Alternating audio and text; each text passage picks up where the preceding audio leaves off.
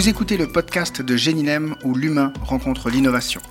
Ici, nous partagerons des idées, des outils, des témoignages et bien plus encore, car notre objectif est de vous aider à passer d'une idée à une entreprise viable.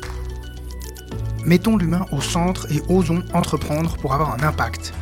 Nous recevons aujourd'hui Caroline Widmer, directrice de l'incubateur genevois Pulse, dans cette série de podcasts intitulée Portrait d'entrepreneur, à l'occasion des 25 ans de Génilem avec le soutien de notre parrain De Villard, informatique impression, numérisation. Caroline est une personne hyperactive, elle est maman de deux enfants, directrice d'un incubateur et start-upper dans l'Artec, mais aussi créative, qui veut avoir un impact dans l'environnement dans lequel elle vit. Elle va nous raconter comment elle a appris à entreprendre et intraprendre au sein de l'État. D'abord dans sa jeunesse, en créant une association pour se faire grandir grâce à des rencontres et des partages, tout en récoltant des fonds pour soutenir des projets caritatifs via des soirées festives. Puis même au sein de l'État, où elle va, comme elle le dit, intraprendre en remettant l'utilisateur, le citoyen, au centre des démarches. On va découvrir également comment fonctionne le tout jeune mais déjà si bel incubateur genevois Pulse avec cette notion d'interdisciplinarité au centre de ce projet et comment on peut enseigner et insuffler une approche collaborative dans l'entrepreneuriat.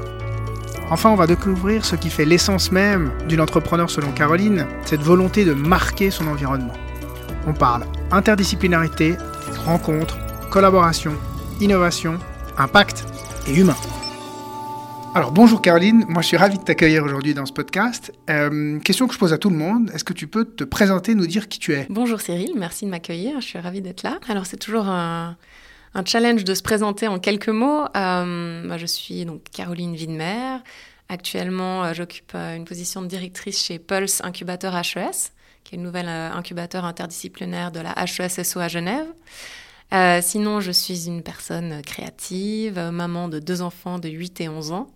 Euh, j'ai grandi en Suisse, en France, à Montréal, à Madrid et je me suis euh, posée avec mes valises définitivement à Genève au début des années 2000. Toi, la première fois que tu as entrepris, est-ce que tu peux nous, nous raconter c'était quand, c'était quoi? Si je remonte dans mes souvenirs, bah, ça devait correspondre à peu près au moment où je suis rentrée sur Genève, définitivement. Et on a eu pour ambition, avec euh, quelques personnes euh, du réseau Genevois, de monter le Rotaract, qui était euh, en fait le pendant des jeunes du Rotary. Et ça, ça n'existait pas Ça n'existait pas. Alors, ça existait dans le monde entier, mais pas à Genève. Je crois que ça existe toujours d'ailleurs depuis qu'on l'a créé. Et en fait, donc c'était avec des personnes qui, qui sont qui comptent à Genève hein, aujourd'hui. Il y avait Vincent Subilia qui est le directeur de la chambre de commerce, Fabrice Egli, qui s'occupe des euh, affaires extérieures du groupe M3, euh, Stéphanie Capitaine, qui travaille dans les cosmétiques aujourd'hui en marketing.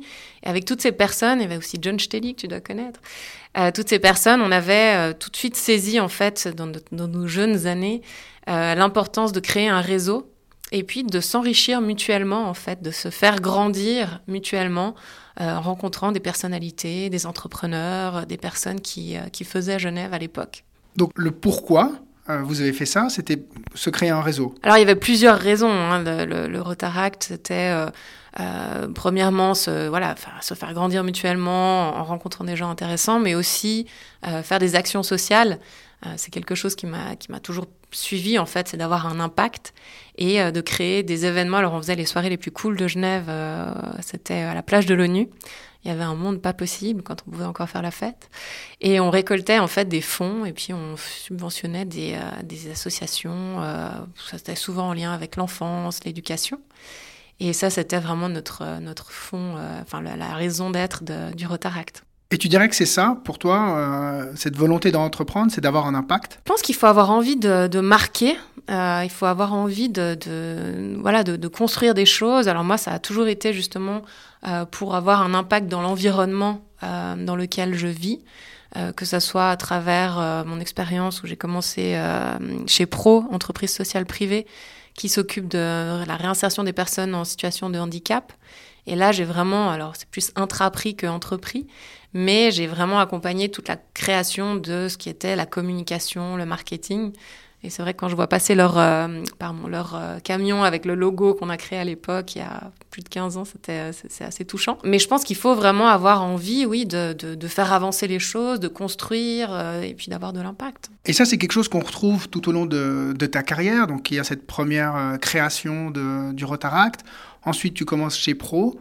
Et ensuite, tu peux nous en dire plus sur euh, justement cette volonté de continuer d'avoir un impact J'ai commencé, c'était en 2009, euh, je crois que c'était à l'arrivée de mon premier enfant, à travailler à la ville de Genève, aux côtés de, Pierre Maudet. Et, euh, là, c'était une expérience incroyable parce que euh, j'ai travaillé pendant dix ans dans l'administration publique en mode start-up. Donc j'avais vraiment en fait ce lead qui me permettait d'entreprendre, euh, d'intraprendre en l'occurrence, euh, toujours avec très peu de moyens, mais avec beaucoup d'impact. Euh, je repense euh, notamment, on avait fait, euh, on avait deux pompiers qui étaient venus nous voir pour créer un clip de prévention routière. Et là, ça a été une aventure, mais de fou, où donc mon chef de l'époque, Pierre Modem, a dit Ok, je te laisse carte blanche, mais voilà, tu te débrouilles pour le budget.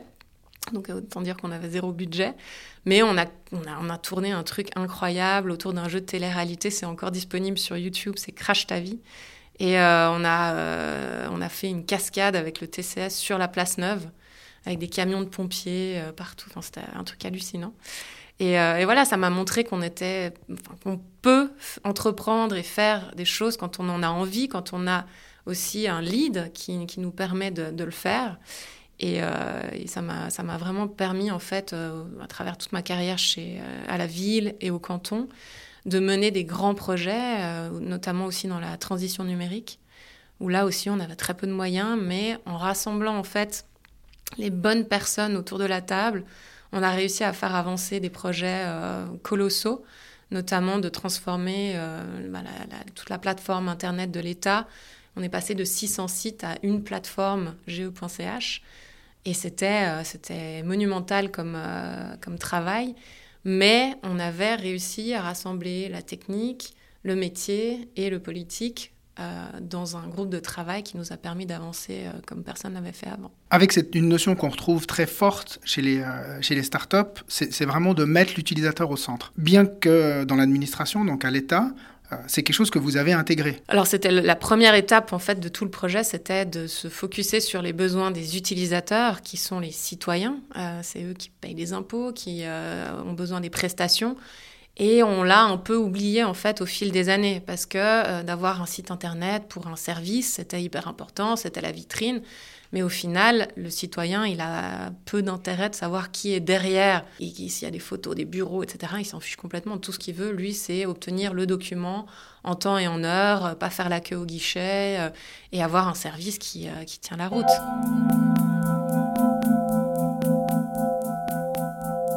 Et aujourd'hui, alors, après ces diverses expériences, qu'est-ce que tu fais? Alors, donc j'ai quitté euh, l'État euh, il y a un an et j'ai rejoint en fait euh, la HESSO Genève pour diriger leur incubateur de start-up. Et c'est un incubateur donc interdisciplinaire qui accueille des projets qui viennent des six hautes écoles. Donc pour les citer, on a la AIDE, l'EPIA, la HEG, mais également la Haute École de musique, la Haute École de travailleurs sociaux et la Haute École de santé qui sont au front aujourd'hui. Donc c'est vraiment intéressant de voir les projets innovants qui peuvent sortir de ces écoles. Et en fait, on a 700 mètres carrés à disposition euh, au plein centre-ville, juste derrière la gare, devant les PIA. Euh, dans des, euh, à Genève. À Genève, avec des locaux partagés, des espaces communs, des bureaux privatifs.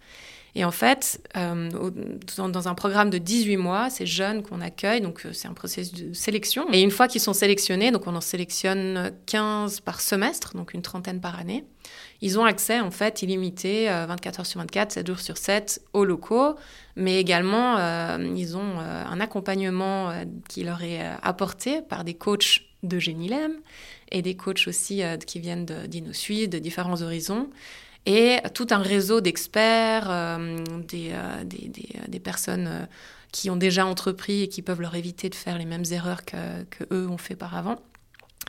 Et euh, sur 18 mois, voilà, ils testent leur idée, ils vont euh, valider leurs leur produits sur le marché. Euh, si le marché valide leur idée, ils peuvent poursuivre et puis développer leur business plan, leur plan d'action et, essayer de scaler le plus rapidement possible pour en vivre à terme. Et est-ce que tu peux nous, nous, expliquer comment ça se passe Paul, entre le processus de sélection, qu'est-ce qui est fait dans ces, dans ces différentes périodes? Aujourd'hui, on est dans cette phase de postulation. Donc, euh, en allant sur notre site internet, il y a cette euh, possibilité de postuler euh, et de nous laisser quelques informations au sujet du projet. Tout le monde peut postuler? C'est uniquement dédié euh, aux personnes qui sont issues d'une HES, SO, à Genève. Donc la communauté, elle est assez restreinte, mais... ça fait un peu de monde quand même. Ça fait un peu de monde quand même. Et c'est destiné aux étudiants, aux diplômés, aux personnes administratives, aux profs, aux assistants. Donc c'est très large comme, comme, comme potentiel. Une fois que vous avez postulé, vous êtes retenu ou pas pour venir pitcher. les pitchs, là, en l'occurrence, se déroulent en janvier. Donc il y a un jury composé de coachs, de personnes, euh, d'entrepreneurs euh, et de la direction de Pulse.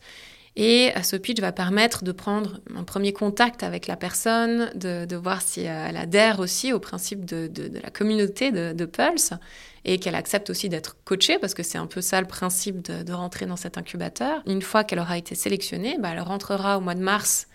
Et il y a quelques jours en fait de bootcamp pour lancer vraiment le programme qu'on fait en partenariat avec la Fongite et Génilem. Et après ce bootcamp, il y a toute une série d'ateliers qui vont euh, être euh, la value proposition, le business model, euh, comment vendre son produit sur le marché. Et ces différents ateliers vont permettre de réaliser un certain nombre de délivrables qui, au bout de six mois, vont amener en fait le porteur de projet à pitcher devant un jury pour postuler dans la phase de propulsion.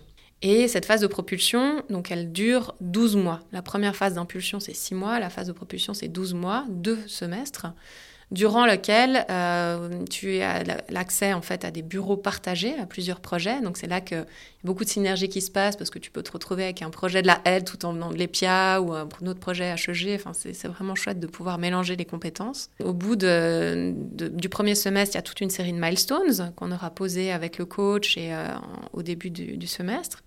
Et une fois que ces milestones ont été validés, tu passes dans le dernier semestre. Euh, et puis, il y a la possibilité de pitcher pour le prix Génilem HES. Donc ça, ça permet de, gagner un prix de 20 000 francs et trois ans de coaching avec, euh, avec Génilem, donc ce qui permet de, de sortir de Pulse avec euh, une certaine soupape de sécurité. Et puis, bah, une fois arrivé à la fin des, des 18 mois, tu es censé voler de tes propres ailes, trouver tes locaux et pouvoir mener ton, ton, projet entrepreneurial seul ou avec ton équipe. Donc là, la volonté euh, des, des, HES, c'est quoi? C'est de créer des entreprises? C'est de, former un esprit d'entrepreneur? C'est quoi? Alors je crois qu'à la, à la, base, vraiment, la, la, raison d'être de cet incubateur, c'est d'insuffler un esprit entrepreneurial au sein des HES. C'est de donner envie aux jeunes euh, et de, de, leur donner la possibilité d'être encadrés dans un certain mm, espace de temps euh, pour leur donner tout ce dont ils ont besoin pour euh, rejoindre le monde de l'entrepreneuriat. Et si possible, enfin c'est euh, même une des conditions d'avoir un, volet très innovant dans le, dans le projet, parce qu'il y a des projets qui, qui, sortent de ces HES qui sont juste incroyables et qui ont euh, justement cette volonté d'avoir de l'impact et de changer les choses pour que notre monde soit meilleur euh, grâce à leur euh, action. Et ça, justement, cette notion d'impact, euh, les gens qui viennent chez Pulse, ils l'ont? Bah, Disons que c'est là aussi l'intérêt de pouvoir sélectionner les projets en amont et que ça soit pas ouvert à tous, c'est de, de, pouvoir sélectionner les projets qui ont envie de faire une différence, qui ont un, un projet d'avenir, qui voient le, leur projet comme une façon d'améliorer le quotidien des gens, le quotidien de la planète. Et ça marche bah, Écoute, on n'a que euh, un an de recul, donc pour le moment c'est encore tôt. Par contre, j'ai l'impression euh, qu'on a très vite trouvé notre place parce que c'était un incubateur qui manquait, je trouve, dans l'environnement, le, dans, euh, dans l'écosystème d'innovation genevois. Donc nous, on s'est très vite implanté aux côtés de nos, super partenaires, que ce soit la Fongite, l'Uni, Genilem, euh, et j'en passe évidemment. en termes de, de, de, de raison d'être, je pense que c'est ça marche bien. Euh, les jeunes qui sont chez Pulse sont super contents et il y a une très très bonne ambiance. Alors malheureusement, c'est vrai qu'avec le confinement, c'est difficile de créer des événements, de, faire le partage qu'on aimerait, les synergies entre les projets. Mais ça se fait et, euh, et je trouve qu'il y a une, en fait une nouvelle approche de l'entrepreneuriat qui est beaucoup plus collaborative les jeunes ont cette tendance à, vouloir en fait euh, collaborer pour à nouveau se faire grandir. Et, je le vois chez Paul, c'est vraiment très très euh, très fort. Et je pense que ça sert à tout le monde. Et effectivement, nous, Génilem, on a la chance d'être euh, partie prenante de, ce, de Pulse. Et ce que je trouve très intéressant, c'est que il y a ces bootcamps, il y a ces formations, il y a toutes ces personnes extérieures qui viennent comme ça donner, donner des inputs. Mais moi, ce que j'ai toujours ressenti en venant chez vous, c'est l'énergie qu'il y avait déjà à, à l'interne. C'est presque, J'imagine que les, euh, les, pulsés, euh, qu'ils soient impulsés ou propulsés en fonction de ces phases-là, ils s'apportent presque autant entre eux que euh, nous qui venons de l'extérieur. Ouais, c'est tout à fait juste. Et euh, je pense que c'est dès le départ avec Christine et Sophia, c'est mes deux collègues, on a cette, cette niaque de, de, de, vouloir en fait se faire rencontrer les gens, de trouver ben, les bons workshops qui va leur donner envie de, venir, de, de, créer une ambiance euh, voilà, jeune et, sympa qui, leur donne cette, cette envie de, collaborer. Côté interdisciplinaire, je pense que c'était une vision de la HES qui, euh, est vraiment euh, qui est tout à fait justifiée parce que euh, on, ressent en fait cette, complémentarité et les gens se parlent, ce qu'ils ne faisaient pas forcément à la base venant d'une école et d'une autre. Et il y a beaucoup de choses qu'ils qui apprennent les uns des autres et c'est vraiment précieux. Nous, on le voit aussi dans les entreprises qu'on accompagne, hein, celles qui, euh, celles qui fonctionne bien, souvent, il y a cette interdisciplinarité, il va y avoir une ou un graphiste avec une ou un ingénieur, et puis on retrouve ça. Et ça, effectivement, c'est très riche et des endroits comme Pulse permettent aussi de, de se rencontrer. Quoi. Mais et, et, je pense que ça, c'est un des éléments clés. Euh, on, on, parlait des, des, des besoins de, pour réussir dans l'entrepreneuriat, c'est de savoir constituer une équipe. Je pense qu'il ne faut pas croire que tu peux tout faire. Alors c'est bien de tout connaître, c'est bien de mettre les mains dans le cambouis, de savoir euh, comment fonctionne un budget, comment fonctionne euh, le design graphisme, etc. Mais c'est complètement illusoire de penser que tu peux tout faire tout seul. Et euh, je pense que la clé de la réussite d'un projet, c'est clairement de savoir s'entourer des bonnes personnes complémentaires à ce que toi tu peux apporter dans le projet. Et c'est pas évident de, construire une équipe, je trouve. Et ça aussi, je pense, chez Paul, ça permet de, bah, voilà, d'avoir des exemples, de demander des conseils. Euh, et puis, on a la chance d'être juste en face de l'EPIA. On a une junior entreprise qui est super euh, dynamique. Et je pense que là aussi, il peut y avoir des synergies avec les junior entreprises, avec les associations d'étudiants, euh, pour aller chercher des compétences, pour renforcer des équipes parce qu'on n'est pas tous faits pour créer des, des, projets, mais on peut tous avoir envie de participer à une start-up à un moment donné euh, pour prendre de l'expérience et puis mettre à profit ses compétences. Parce que du coup, c'était ma question. Comment est-ce qu'on peut euh, enseigner les, et insuffler cet esprit d'entreprendre?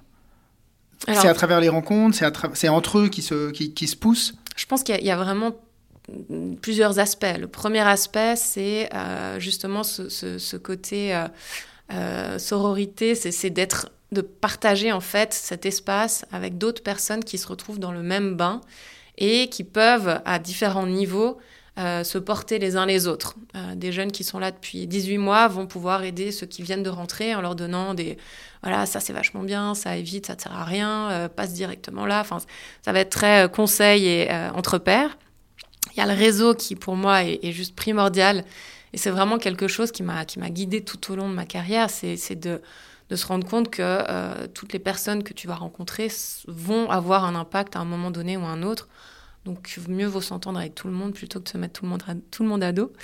Euh, et puis le troisième aspect, c'est évidemment tous, tous les, euh, les, cours et les modules qui sont enseignés par justement des partenaires comme Génilem, qui sont pas des cours magistraux, qui sont beaucoup plus du, qui relèvent beaucoup plus de l'atelier collaboratif et qui vont permettre en fait de comprendre euh, où en est ton projet, à quelle phase? Donc vous avez un super euh, modèle euh, qui va de l'idée à, à, la croissance, en passant par la désirabilité, la faisabilité, la viabilité.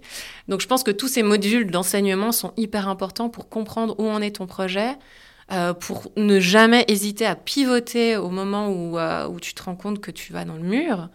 Et, et c'est à travers ces modules d'enseignement que tu, euh, que tu peux le, le comprendre. Je pense que ça, c'est primordial. Maintenant, apprendre euh, à être entrepreneur, je pense qu'il faut quand même avoir un tout petit peu ça dans ses gènes parce que euh, c'est une aventure qui demande beaucoup d'audace, mais beaucoup de persévérance. Euh, et tu vas t'en te, voir tous les jours. Donc c'est un peu les, les montagnes russes, donc il faut aimer les manèges. Et, justement, alors à propos d'avoir ça dans ses gènes, toi, on, on, a ça dans ta famille. Tu me disais ouais. ça en préparant l'émission. Tu peux nous, tu peux nous raconter ça, partager ça avec nous? Oui, c'est vrai. C'est euh, en fait un, un, vraiment un modèle pour moi euh, sur lequel je suis revenue assez récemment parce que quand tu es petit, tu te rends pas vraiment compte de qui t'entoure. Mais j'ai un grand-père en fait euh, du côté de ma mère euh, qui, qui est bourguignon d'origine et qui a eu un rôle très important dans les condiments Amora. Euh, donc ça a été en fait celui qui a, qui a repris cette marque qui n'était rien à l'époque, dans les années 60, non, même dans les années 40. Et, et, en fait, il en a fait un groupe international. Et, j'ai adoré, en fait, de découvrir toute son histoire parce que c'est un entrepreneur qui, qui est parti de rien euh, qui a eu la chance d'obtenir, enfin la chance, il a eu les compétences d'obtenir euh, une bourse Rockefeller pour aller étudier à Harvard. Et il est revenu euh, autour de la crise de 29 pour reprendre à un moment donné un groupe industriel qui, était à bout de souffle. Euh, et, il en a fait un, géant international. Et, c'est vrai que en relisant son histoire, parce que bah, ma, mère et puis ses sœurs et frères avaient fait tout un document pour retracer son histoire, on se rend compte à quel point euh, son, son motto, c'était de mettre l'humain au centre. Et, euh, et, ça me fait sourire parce qu'aujourd'hui, on n'arrête pas de dire oh, il faut mettre l'humain au centre, il faut mettre l'humain au centre. Mais voilà, déjà à l'époque, il y avait des grandes transformations technologiques et un, entrepreneur visionnaire voyait bien que c'était grâce à l'humain qu'il allait pouvoir croître euh, et, croître bien, en fait, de manière saine. Donc, euh, donc voilà, j'étais super intéressée de retrouver son parcours et puis c'est super inspirant de se dire que voilà, tu as ça un peu dans les gènes et que c'est... Euh, fait partie de ton histoire. Donc remettre, remettre l'utilisateur, remettre l'humain au centre, c'est déjà ce que tu avais fait, c'est déjà ce que tu avais fait quand tu étais à l'État avec cette plateforme, et c'est aussi ce que tu fais chez Pulse. Oui, c'est ce que j'aime. C'est vraiment ce que j'aime et c'est ce qui me manque le plus en ce moment. Je dois dire que ce deuxième confinement, je le vis beaucoup plus difficilement que le premier parce que j'avais l'impression qu'on allait repartir avec euh, justement ces événements, ces apéros, ces pitch pong euh, auxquels tu as, participé.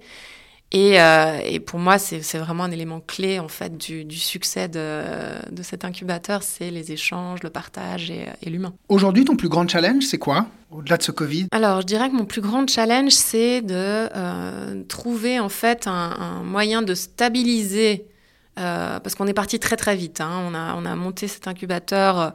Et on est parti très vite euh, dans la com, la, la, la, la, gestion en fait de. Et tout de suite, il était plein. Tout de suite, il était plein, donc ça veut dire qu'il y a une demande. Euh, là, on est à notre capacité maximale et, euh, et l'équipe de gestion aussi est à sa capacité maximale.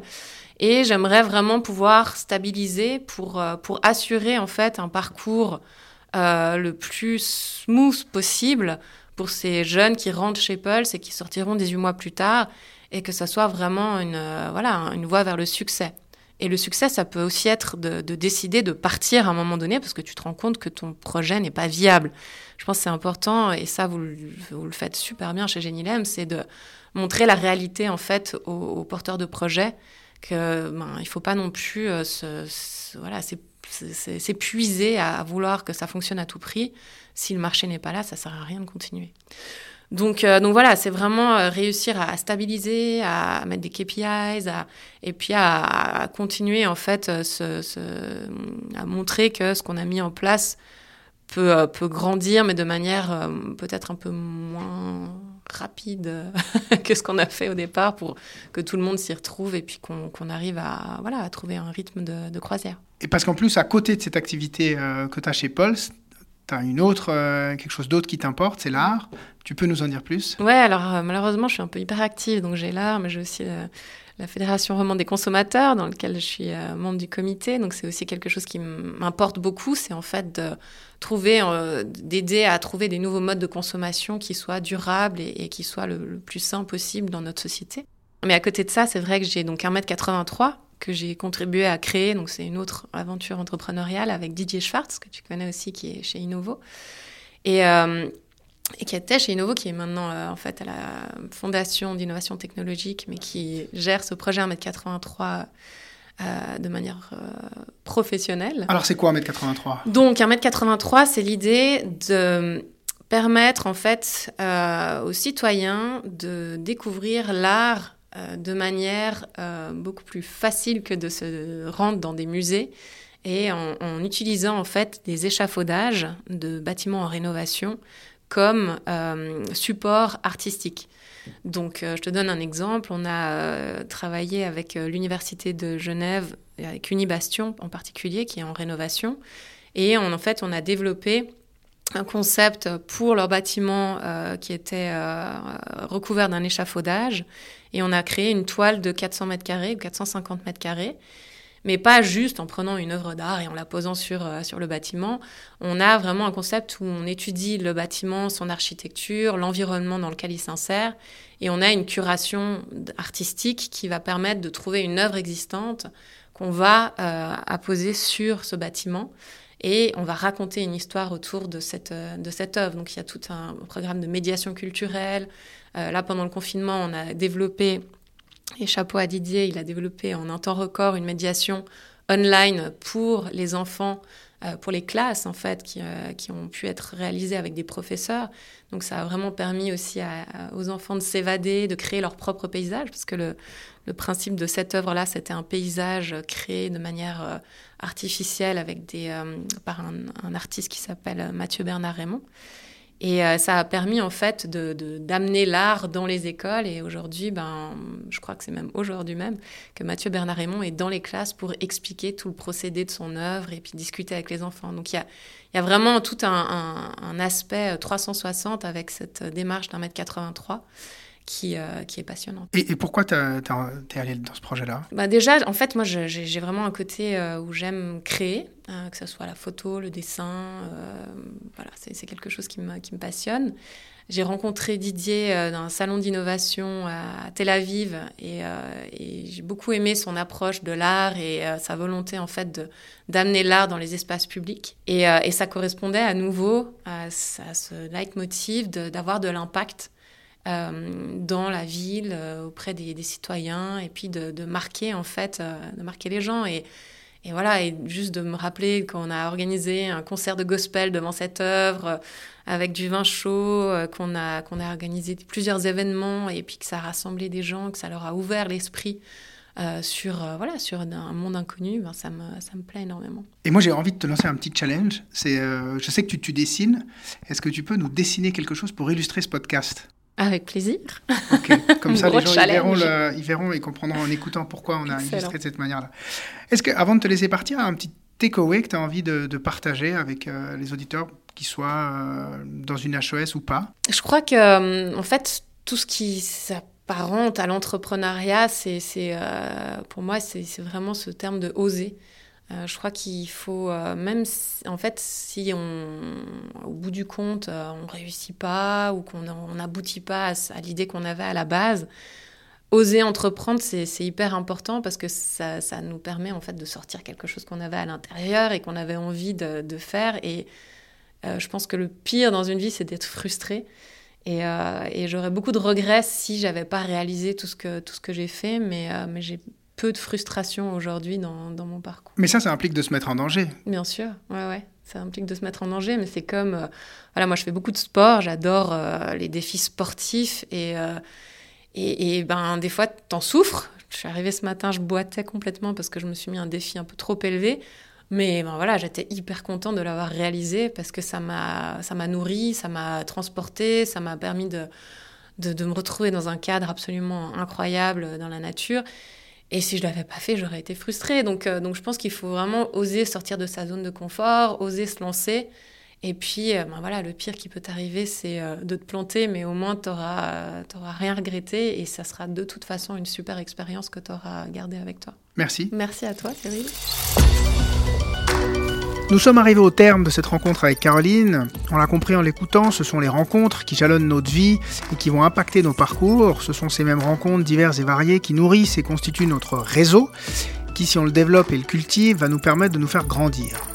Nous faire grandir grâce au partage d'expériences et aux collaborations entre pairs ou avec des coachs et des experts comme c'est le cas chez Pulse. Moi, ce que je retiens également de cette rencontre avec Caroline, c'est la notion d'oser oser sortir de sa zone de confort et oser prendre le risque intra ou entrepreneurial pour agir maintenant sur le monde qui nous entoure. C'est oser qui va nous éviter d'avoir des regrets dans notre vie et au pire, comme Caroline nous le partage, si on échoue, ben, on aura pris un peu plus d'expérience. Et c'est encore un des points communs que moi je retrouve chez tous les entrepreneurs que j'ai la chance de rencontrer et de côtoyer. Cette audace de faire, d'agir, de sortir de sa zone de confort. J'aimais aussi son histoire familiale avec euh, ce grand-père visionnaire qui avait déjà compris que c'était en mettant l'humain au centre des démarches qu'on pouvait aller plus loin. aller plus loin et impacter notre quotidien et donc le vaste monde qui nous entoure. Et si vous aussi vous voulez aller plus loin, n'hésitez pas à vous abonner aux réseaux sociaux du projet 1m83, c'est 1m83.art, mais aussi de l'incubateur Pulse, afin de rester en contact avec ce flagship de l'innovation entrepreneuriale de notre région, qui ne manquera pas d'organiser des, événements inspirants dès que ça sera à nouveau possible. Voilà, pour conclure, j'aimerais remercier Hourplace, l'espace de coworking situé à Morges, pour l'accueil et le studio d'enregistrement. Et surtout, merci à De Villard pour son soutien à cette série de podcasts intitulée Portrait d'entrepreneur que nous réalisons à l'occasion des 25 ans de notre association Géninem, fondée en 1995.